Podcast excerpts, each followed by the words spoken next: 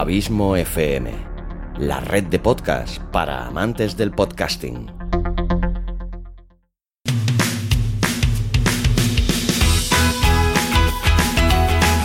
Marketing de la felicidad, presentado y producido por Xavi Villanueva y con la sabiduría de Pedro Amador.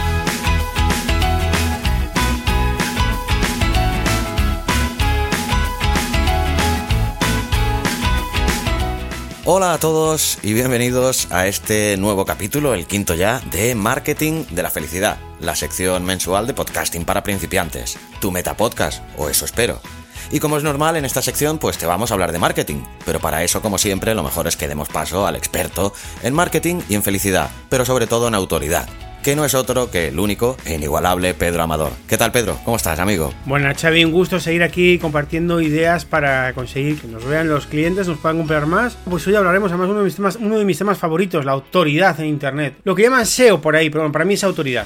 Pues bueno, quizá ya que has marcado de un buen inicio este matiz, pues diferencianos bien claramente para que nos quede claro qué diferencia realmente hay entre SEO y autoridad. Antes de nada, recordemos un poco para ponernos en contexto cuando hablamos de posicionarnos en, o sea, de vender por internet, recordemos que hay cuatro líneas. Una es la de emailing marketing, la de mandar emails o WhatsApp, que es un contacto uno a uno, que bueno, aquí tiene una serie de técnicas. Después está el tema de las redes sociales, que han cambiado muchísimo, ahora hay que hacer comunidades, etcétera. Después están las campañas de pago, de AdWords, AdSense, Display, lo que sea. Y la última es autoridad.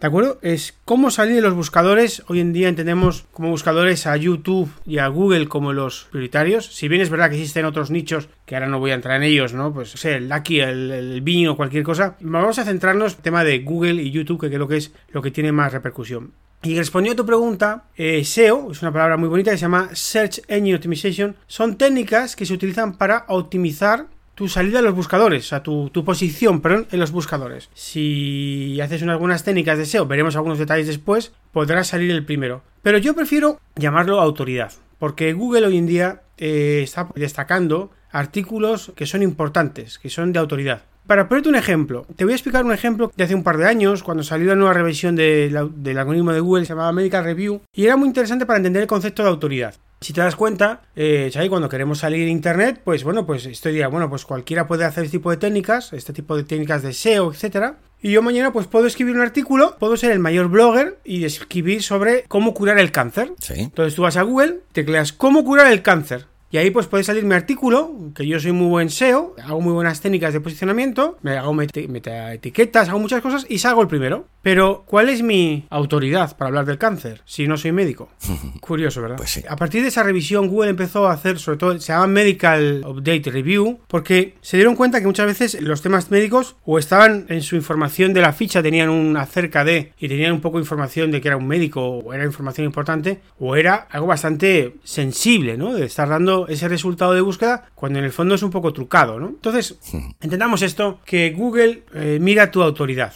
¿Qué autoridad tienes tú en el mercado para hablar de algo? Qué información tienes compartida y qué tan bueno eres explicando eso. Y eso es muy importante porque el SEO es un trabajo fantástico, ¿de acuerdo? Es un, trabajo maravilloso, pero cuando ayudo a mis clientes a posicionarse, solo ayudo a los que de verdad tienen contenido y son una autoridad. Porque de otra forma son trucos que, en fin, durarán poco. Es como hace poco ha salido ya una... Está saliendo recientemente alguna sentencia contra alguna bloguera o youtuber o, influencer, como queráis llamarlo, que se dedican en sus canales de Instagram o por ahí a dar consejitos de productos. Lo cual está muy bien. El problema es cuando el producto necesita receta médica. Y ahí entramos en un tema de que esa influencer, o como lo llamamos, no es médico. Y no está bien estar dando consejos de usar productos médicos sin ser médico. Entonces hay mucho tema ahí detrás y ese es el tema importante. autoridad implica que hablas de un tema con cierta autoridad, con cierto conocimiento. Y el SEO son técnicas que te ayudan a subir para salir el primero, pero que después es un desastre porque yo te puedo hacer SEO, te puedo hacer SEO sobre un contenido, te puedo hacer subir rápidamente hacia arriba, pero si después ese contenido no es el correcto, pues acabará bajando. Además que como nos has apuntado en otros programas, quizá uno de los matices importantes es que se, las técnicas de, de, SEO que se están utilizando a día de hoy, a lo mejor eran muy efectivas hace dos, tres, cinco años, pero a día de hoy han quedado un poco obsoletas muchas de ellas, ¿no? Bueno, más más que nada que el que, el que, el que ha cambiado mucho es Google. Con lo cual, el tema es si te tienes que maquillar para Google, pues hoy en día Google cambia tanto que, las técnicas son súper... Google empieza a detectar muchos abusos. Es que al final el SEO, el SEO siempre a mi juicio siempre ha sido un poco de pequeños truquillos para hacer que tu cliente saliera el primero. Y ahora la realidad, la realidad que tenemos que entender, el que tiene una tienda, el que tiene una página web, sigue demandando salir el primero. Y bueno, todo el mundo tiene página web. Con lo cual, ¿sales el primero en base a qué? Ya no es, contrata un SEO, me pone el primero, no. A ver, contratas un SEO y te pone qué. Que te va a posicionar el qué. Y es un tema que hay que explicarlo claramente, porque ya no vale con tener un SEO. Hay que tener un contenido, hay que ser una autoridad, hay que compartir un contenido que sea útil, que la gente quiera ver. Ahora veremos algunas ideas. Y eso, créeme, va a cambiar mucho la definición del mercado y todos los, los que hay por ahí sueltos que aprendieron un curso de SEO de hace unos años y no están actualizados y se han quedado muy desfasados, de verdad, créeme.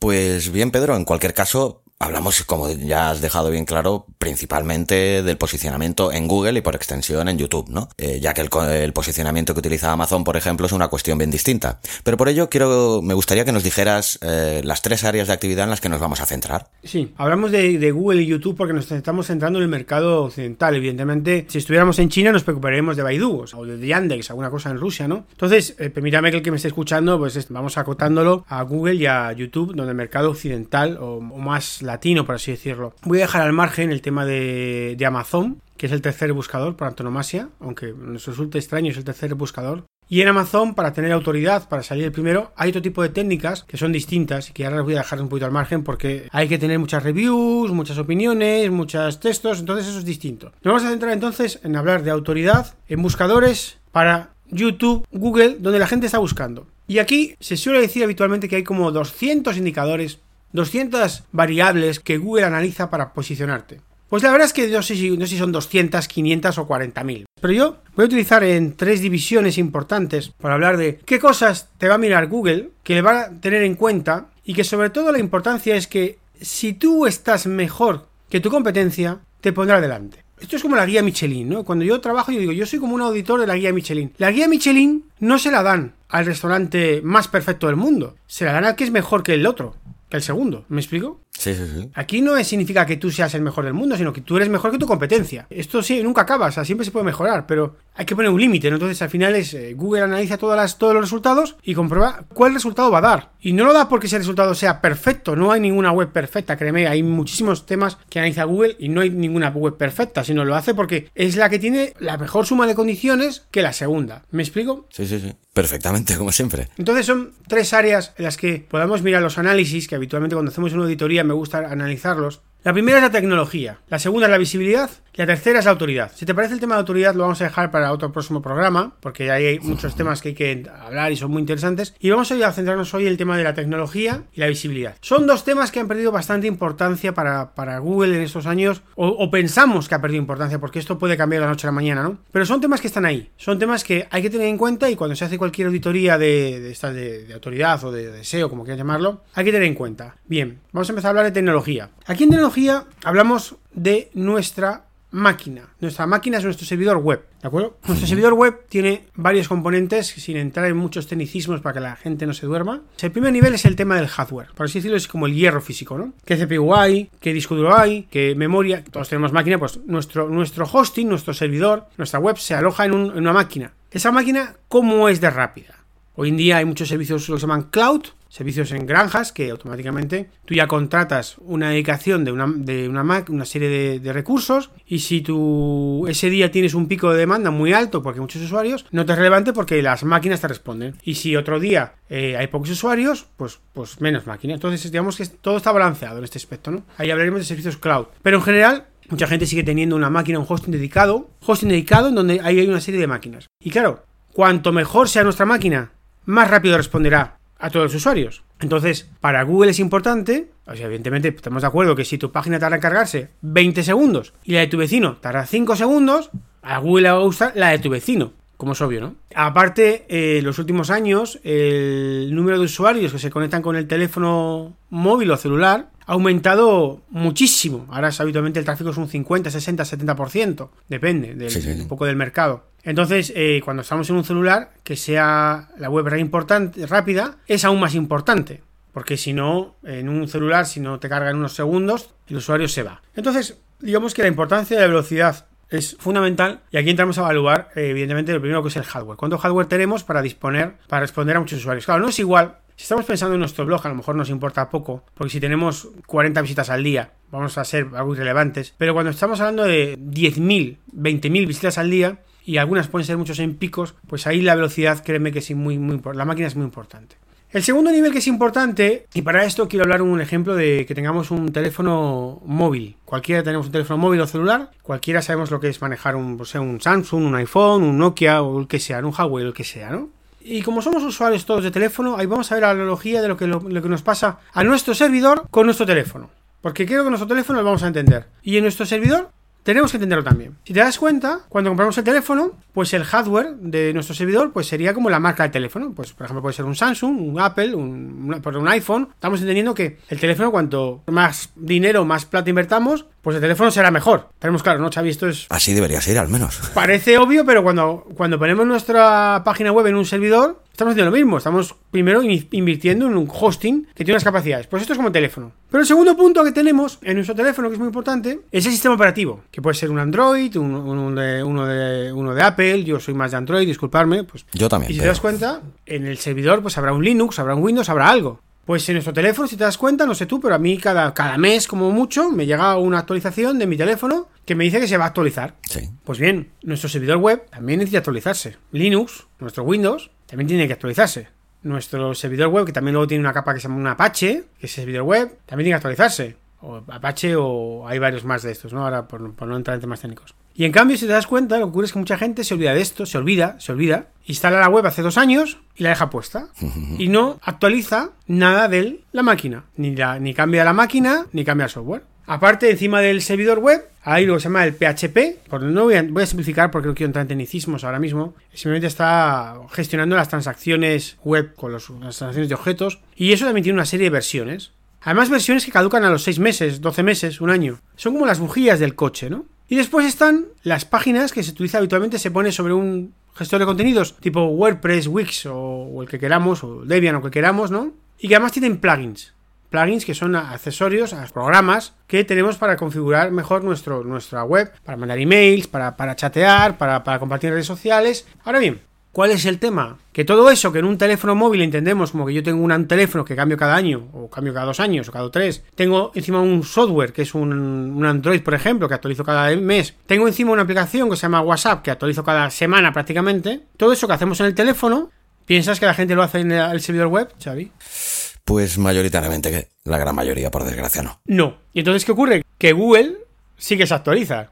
Y Google quiere mirar tu máquina comprobar que, que, tu máquina es segura, que tu máquina es rápida, que tu máquina está actualizada, y todo eso lo quiere comprobar. Y si no es así, siempre, siempre iremos un pasito por detrás. La gente, la gente aquí, los que desconocen un poco de este tipo de cosas, están súper desactualizados porque han dejado su software totalmente desactualizado hace dos años, sin mantenimiento, y ahora ya hay que entender que cualquier web medianamente buena necesita tener un mantenimiento preventivo. O sea, hay que tener, actualizar cada semana, cada mes o cada, cada pocos días, todos los parches igual que actualizamos un teléfono. Porque eso es importante a nivel de seguridad, para que no ataquen nuestra máquina. Es importante a nivel de velocidad, para que estén parches instalados y sea más rápido. Es importante a nivel de, de, todo, de, funcionalidades nuevas, porque a veces los, parches nos dan nuevas funcionalidades. Entonces, este tipo de cosas que son muy descuidadas, habitualmente las pymes, porque habitualmente, o, muchos negocios, ¿no? Ponen la web y se olvidan de ella hasta dentro de dos años, o hasta dentro de cuatro. Y ese aspecto hace que quien de verdad cuida en autoridad el tema tecnológico y mantiene actualizado los, el software, pues a lo mejor puede estar una actualización de software de un PHP, puede ser un 30% más rápido que tu competencia.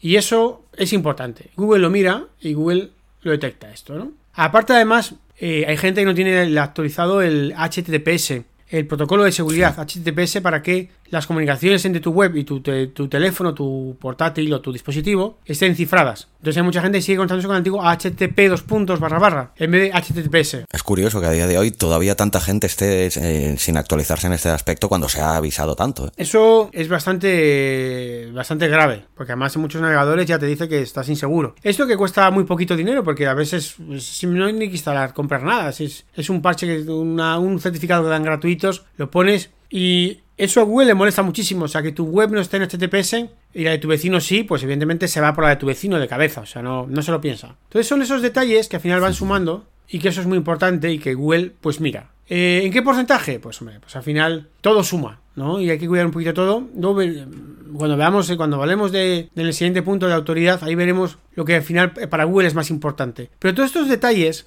van sumando.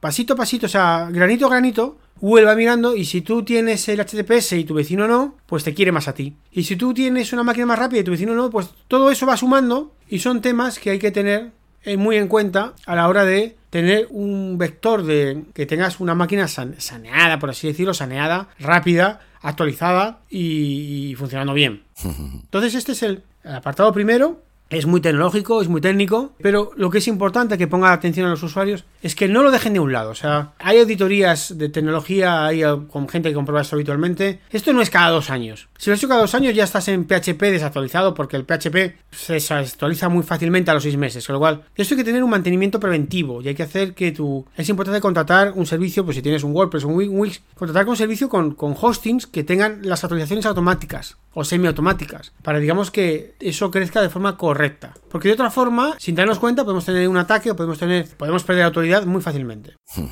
Pues muy bien, Pedro, si te parece, después de haber analizado bastante exhaustivamente el tema del aspecto técnico, si quieres podemos pasar al apartado de la visibilidad, donde pues hay aspectos habituales que comúnmente se tiende que pertenecen a la disciplina de SEO o la compartición en redes sociales. ¿Qué nos cuentas, Pedro, del tema de la visibilidad? Esto ha sido siempre la parte en la que más ha trabajado el SEO en la que se dedicaba a hacerte enlaces desde tus a tu página, desde tus desde sitios conocidos a tu página. Y hoy en día es una de las cosas que está más en desuso por parte de Google. Claro, evidentemente si tienes 400 enlaces desde universidades o gobiernos o páginas importantes, es mucho mejor que no tener nada. Pero así como esto antes era muy importante y la gente se dedica a comprar enlaces, y está bien, es importante tener un mínimo de enlaces comprados. Un mínimo, un mínimo y aparte mínimo de enlaces de sector relevante. Eh, si tienes una web, por ejemplo, de, viajes, compra enlaces de, guías turísticas, o sea, de, webs turísticas que apunten a ti. Si tú quieres tener una página de podcast, compra enlaces de, radios o cosas que te apunten a ti. Pero no compres de, yo que sé, de comunidad de vecinos del quinto piso, porque eso, aunque tenga muchas visitas, a lo mejor no es relevante con podcast, con lo cual Google entiende que estás comprando por comprar o estás haciendo enlaces por azar. Con lo cual, la, visibilidad siempre ha sido muy importante o siempre ha sido muy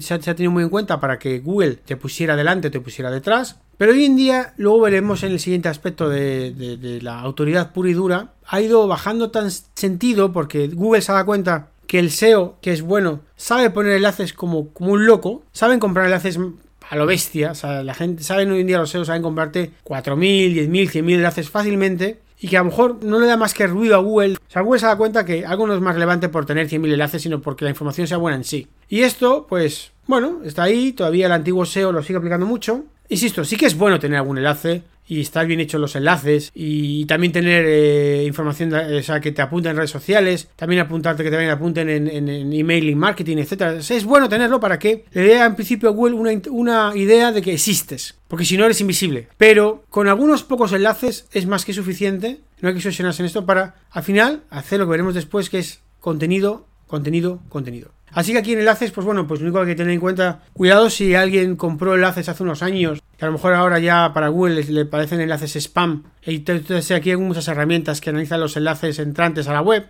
y en caso de que sean medio spam, eh, a lo mejor hay que borrarlos, ¿de acuerdo? Yo compraba enlaces hace años y ahora he tenido que, no más que borrarlos, decirle a Google que no, que son spam. Entonces aquí hay una serie de técnicas para analizar que los que te están enlazando pues sean correctos y no sea, por así decirlo, malos enlaces. Cuidado que a veces que el enemigo, esto existe como técnicas de Black SEO se llaman, el enemigo a veces te compra enlaces precisamente para hacerte daño. Así que Cuidado amigos, porque a veces hay que deshacer enlaces que nos ha puesto la competencia. Ahora que dices la palabra competencia, aprovecho Pedro para que nos hagas también un, breve inciso, porque tanto en el temas de visibilidad como en cualquier otro tema, creo que es indispensable hacer un buen análisis de la competencia, ¿no? ¿Qué, consejos nos darías en este sentido? Bueno, aquí sobre todo, la competencia sobre todo en el buscador, cuando hablamos de los SERP, de los resultados de búsqueda, más que competencia, lo veremos después en la autoridad. Hay que ver tu, competencia cómo sale. O sea, ¿qué, qué sale ahí? Lo veremos en, el siguiente punto de autoridad, que es donde me apetece, más hablar sobre eso. Y ahí veremos más el tema de la competencia, si te parece. Porque la competencia siempre hay que mirarla, pero ahora veremos que la competencia no es tan trivial como los que, los que están en tu mercado. Ahora veremos muchos temas sobre eso.